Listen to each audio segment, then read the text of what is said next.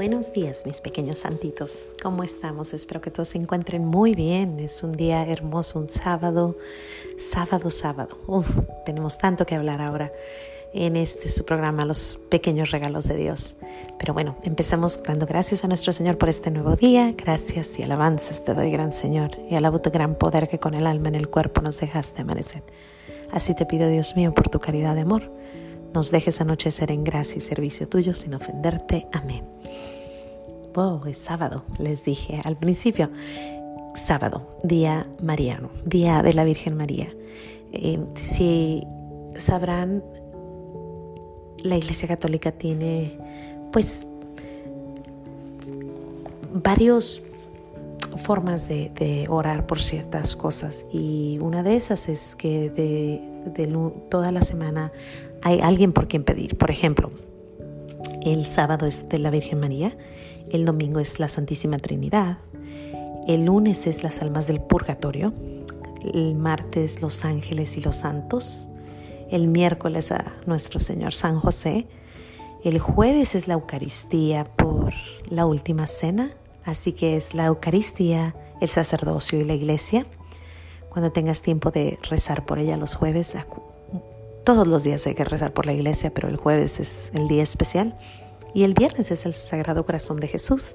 Y el sábado es el Inmaculado Corazón de María, que es hoy, sábado. Así que ahora quiero hablarles de María, claro. Eh, pensé en María porque, porque pues es su día, así que vamos a empezar hablando de María. Mm, ¿De qué vamos a hablar? Bueno, ah, hay una oración hermosa que me encanta y que creo que muchos de ustedes la conocen y se llama el Angelus. El ángel, el ángel del Señor anunció a María y concibió por gracia y obra del Espíritu Santo.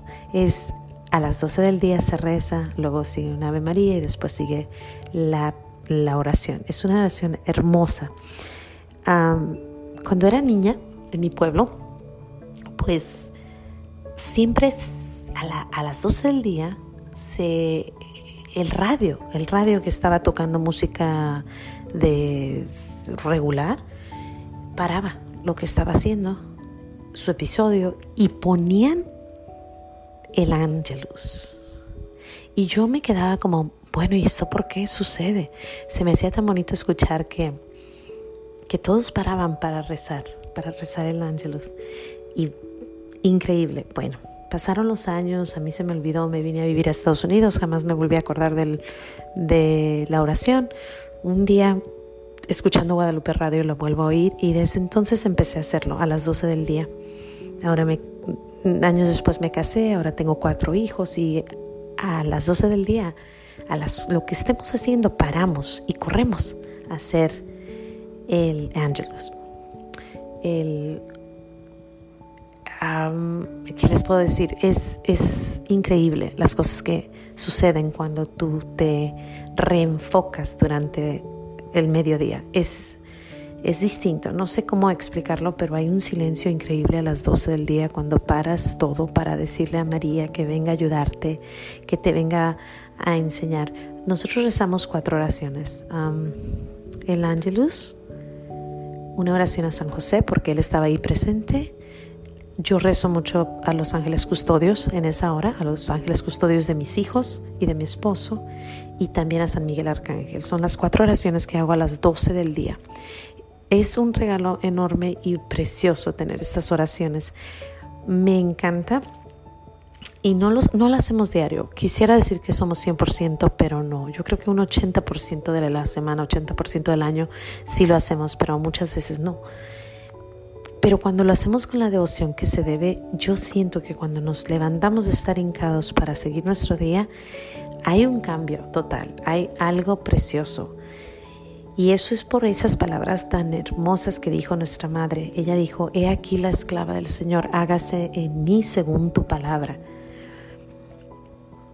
El poder de María, de poder decir sí. Y eso de decirle, María, enséñame a decirle sí a nuestro Señor.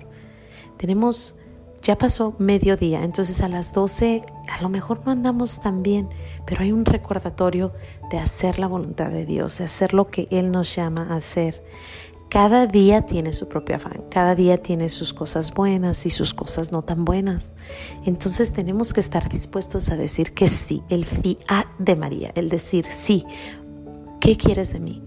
Y bueno, se preguntarán, bueno, ¿y qué es eso que nos pide? Pues no es fácil, pero no es imposible. Decía San Francisco de Asís o Santa Teresa de Calcuta, uno de los dos, decía algo muy bonito, decía, haz lo necesario y terminarás haciendo lo extraordinario.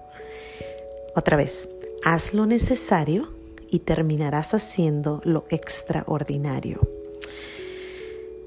Imagínate. Déjate doy un ejemplo. Por ejemplo, eh, pues ya son las 3 de la tarde, mi casa es un desastre y me habla una de mis amigas y me dice, sabes que traigo una pena grandísima, ocupo ir a tu casa. Entonces yo pues le digo, oh sí, pues vente, claro, aquí estoy.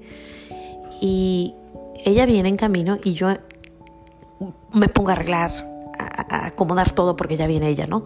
Entonces, rápido, desesperada, limpiando, llega ella, estoy súper agitada, se sienta y estamos platicando, pero pues ni concentrada estoy porque, pues, que no hice lo que debía de hacer. Pero te pongo la misma escena, en esta ocasión estoy en casa, la casa está limpia, hice lo que tenía que hacer, lo ordinario lo hice. Ella me habla y me dice, fíjate que me siento un poco mal, ah, necesito ir a hablar contigo. Claro, cómo no, ahorita que llegues te tengo un tecito, nos sentamos y platicamos, cómo no. Mientras ella viene yo me hinco, rezo con nuestro Señor, le pido iluminación. O sea, de lo ordinario, ahora ya hice lo extraordinario, ya hablar con nuestro Señor y pedirle que me guíe para poder yo ayudar a mi amiga. Gran diferencia, hazlo pequeño, lo ordinario y después haremos lo extraordinario. Y no, no te tienes que ir tan lejos, no te tienes que ir a, a Calcuta o a la India. Perdón, es lo mismo. Pero no te tienes que ir muy lejos para descubrir y para ayudar a aquella, a aquella persona, para hacerlo extraordinario. Te doy un ejemplo, otro ejemplo facilito. Este, a veces andamos corriendo porque vamos a salir y el, mi tercer bebé, Damián, nunca trae zapatos, nunca quiere sus zapatos. Entonces, cuando es hora de irnos, pues siempre, los zapatos, ¿dónde están los zapatos? ¿Dónde están los zapatos? Cuando me tomo el tiempo de hacerlo ordinario y ponerle sus zapatitos antes de que yo me arregle o antes de que ya andemos corriendo, el día es más fácil, el salir de la casa es mucho más fácil. Hago lo ordinario y después podemos hacer lo extraordinario, que es estar calmados, estar en la presencia de Dios, estar en gracia de Dios. Así que te recomiendo que, que pues recuerdes esto, que cuando decimos sí como María es, es decir un sí a lo ordinario para después hacer grandes, aunque no sean grandes cosas. Este programa es de eso precisamente, que Dios está en las pequeñitas cosas, en todo lo que hacemos está. Él está presente en la mañana, en la tarde, en la noche, donde quiera está. Así que pues te invito a que, a que busques esa oración que te calme, que te ponga en tus pies y que le puedas decir a nuestra Madre María que nos enseña a decir sí como ella dijo. Y bueno, eh, para terminar, mm, no sé, hagamos, hagamos un, un, recordemos que hay, hay tanto que agradecer todos los días, pero en esta ocasión pues vamos a agradecer por el, por el Angelus, por la anunciación, por ese momento cuando en la Biblia está en Lucas, cuando María le anuncian que va a ser la Madre de Dios y ella dice sí.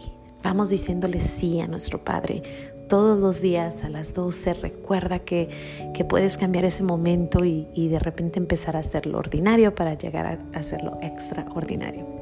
Que Dios te bendiga. Nos vemos el lunes. Mañana es día de estar con nuestro Señor, así que vamos a estar en presencia de Él. Así que no voy a estar con ustedes, pero los vemos el lunes y el lunes continuamos con esta plática. Que Dios me los bendiga. No se les olvide decir gracias en esta ocasión por el ángel del Señor que le anunció a María las grandezas de la vida, lo que venía a ella. Buenas noches, ay, perdón, buenos días y que Dios me los bendiga. Adiós.